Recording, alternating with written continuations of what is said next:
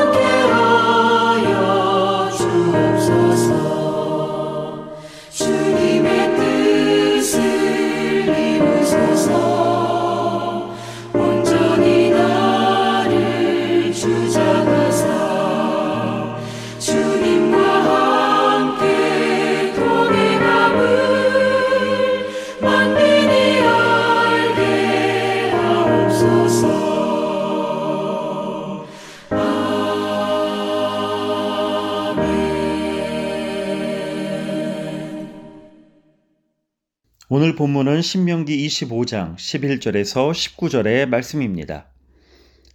두 사람이 서로 싸울 때 한 사람의 아내가 그 치는 자의 손에서 그의 남편을 구하려 하여 가까이 가서 손을 벌려 그 사람의 음낭을 잡거든 너는 그 여인의 손을 찍어버릴 것이고 내 눈이 그를 불쌍히 여기지 말지니라.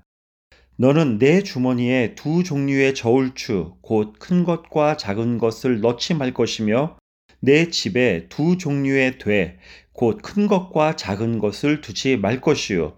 오직 온전하고 공정한 저울추를 두며 온전하고 공정한 되를 둘 것이라. 그리하면 내 하나님 여호와께서 내게 주시는 땅에서 내 날이 길리라.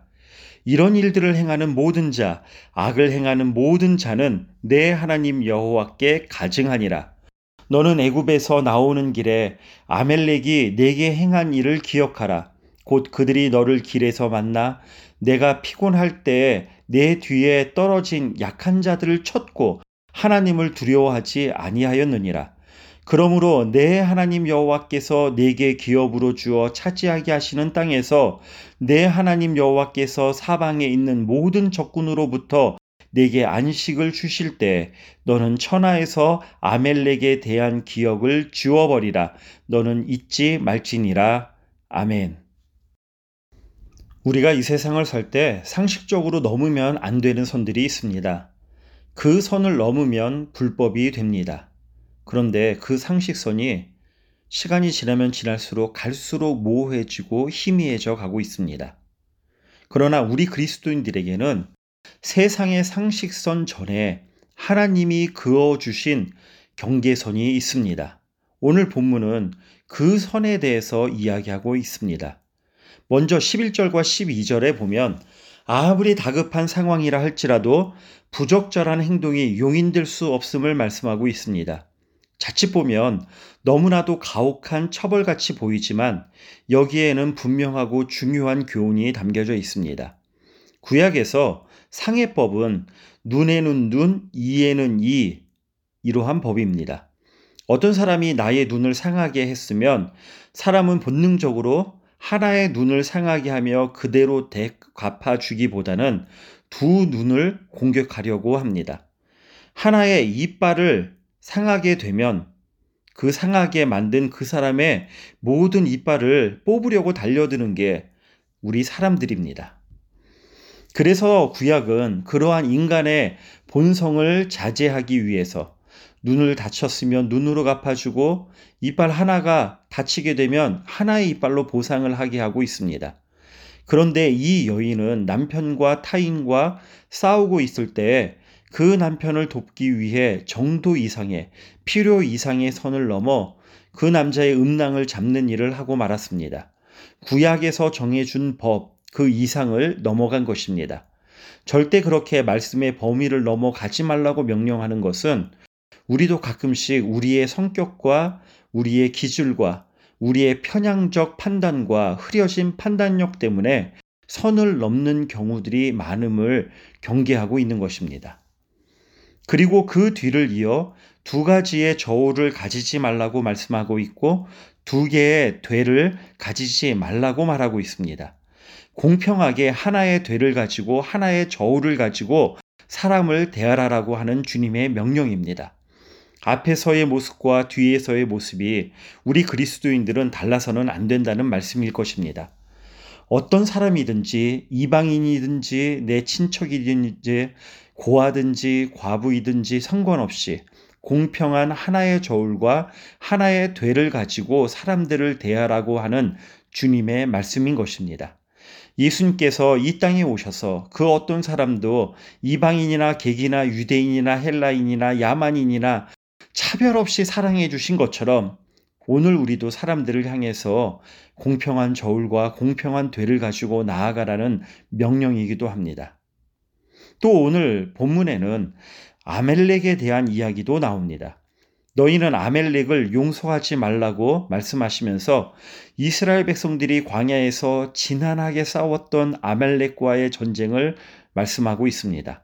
그러나 전쟁은 어디서나 일어날 수 있지만 그 아멜렉을 용서하지 말라고 하셨던 중요한 이유 중에 하나는 앞에서는 전쟁 또는 후퇴하는 것처럼 보였지만 뒤처지는 연약한 사람들을 돌아가 뒤에서 그들을 쳐 죽이는 이중적인 모습을 또한 고발하고 있는 것입니다.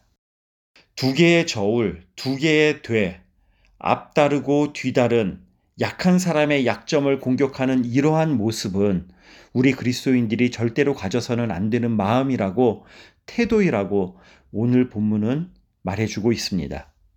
오늘 말씀을 통해 우리 자신을 돌아보십시다. 혹시 필요 이상의 화를 품고 살고 있지는 않는지, 받았던 것 이상으로 되돌려 주기 위해 지금 마음의 분노를 품고 있지는 않는지, 내가 받은 것이 실제로 받은 것보다 훨씬 더 크게 여겨져서 상대에게 더 많은 것으로 되갚아 주기 위해 마음의 분노의 칼을 가지고 있다면 오늘 말씀은 그 분노의 칼을 거두라라고 말씀하고 있습니다. 구약은 인간의 본성을 헤아려 최선으로 할 수 있는 것이 눈을 다쳤으면 눈만 다치게 하지 그 사람의 온몸을 다치게 하지 말라고 규범을 정해 주었지만은 우리는 신약으로 살아가고 있는 시대에 예수님은 이제는 눈에는 눈으로도 갚지 말라라고 말씀하십니다. 마태복음 5장에는 나는 너희에게 이르노니 약한 자를 대적하지 말라. 누구든지 내 오른뺨을 치거든 왼뺨도 돌려대며 또 너를 고발하여 속옷을 가지고자 하는 자에게 겉옷까지도 가지게 하며 또 누구든지 너로 억지로 오리를 가게 하거든 그 사람과 심리를 동행하고 내게 구하는 자에게 주며 내게 꾸고자 하는 자에게 거절하지 말라. 누가 너희에게 속옷을 달라고 하면 속옷만 주는 것이 아니라 겉옷까지 주면서 나아가라고 말씀하시고 누가 너희를 명하여 오리를 가자고 하면 심리까지 동행해 주는 사랑으로 선을 넘으라라고 말씀하고 있습니다. 그저 요청하는 것만 우리가 잘 응대해 줘도 훌륭한 크리스천이겠지만 우리 주님이 우리에게 요구하시는 것은 그 사람이 요구하는 자비의 수준과 필요의 수준을 넘어서서 베푸는 사랑이 필요하다는 것입니다. 로마인들에게는 아무 유대인들에게 명해서 자기가 들고 가는 짐을 1마일 이상 2kg 정도를 지고 가게 하는 합당한 법이 있었습니다. 부당하게 너희에게 지우거들랑 왜 나에게 짐을 지우냐라고 하기보다는 오히려 그 길을 더 걸어가 주므로 사랑으로 그 부당함을 이기라라고 말씀하고 있는 것입니다. 회복이라는 책에 정의와 자비와 사랑을 이렇게 표현을 합니다. 속도 위반한 사람에게 티켓을 주는 것을 정의라고 이야기합니다. 다시는 그러지 말라고 경고장을 주는 것을 자비라라고 이야기합니다. 그런데 그 잘못한 사람에게 그렇게 빨리 달린 것이 배고파서 빨리 가보려고 그렇게 했느냐? 그러면서 빵을 주는 것을 은혜라라고 설명을 하고 있습니다. 우리는 눈에는 눈, 이에는 이가 아니라 그것을 초월한 사랑으로 사람을 대해야 할 것이고 우리가 사랑의 마음을 품고 있다면 도무지 우리는 두 가지 추를 가지고 두 가지의 되를 가지고 사람을 대할 수는 없습니다. 예수님의 마음을 품고서야 어떻게 사람을 이중적으로 대하겠습니까? 또한 약한 사람의 약점을 극대화해서 괴롭히는 것은 우리 주님께서 너무나도 싫어하십니다. 아말렉이 뒤처진 연약한 사람들을 뒤로 돌아가서 죽인 그 일을 용서하지 말라고 하신 것처럼 우리는 약한 사람의 약점을 우리의 기회로 삼아서는 안 될 것입니다. 언제나 약한 것을 돌아보고 내가 할 수 있는 최선을 다해 그들의 필요를 도와주면서 오늘도 가나안과 같은 세상에서 하나님이 주시는 이 명령을 따라 공평한 저울과 공평한 대와 은혜와 사랑으로 나아가서 우리에게 주신 이 하루를 멋지고 힘차게 근사하게 살아내시기를 주님의 이름으로 축복합니다. 기도하겠습니다. 하나님 아버지, 오늘도 우리는 주님이 주신 하루를 시작합니다.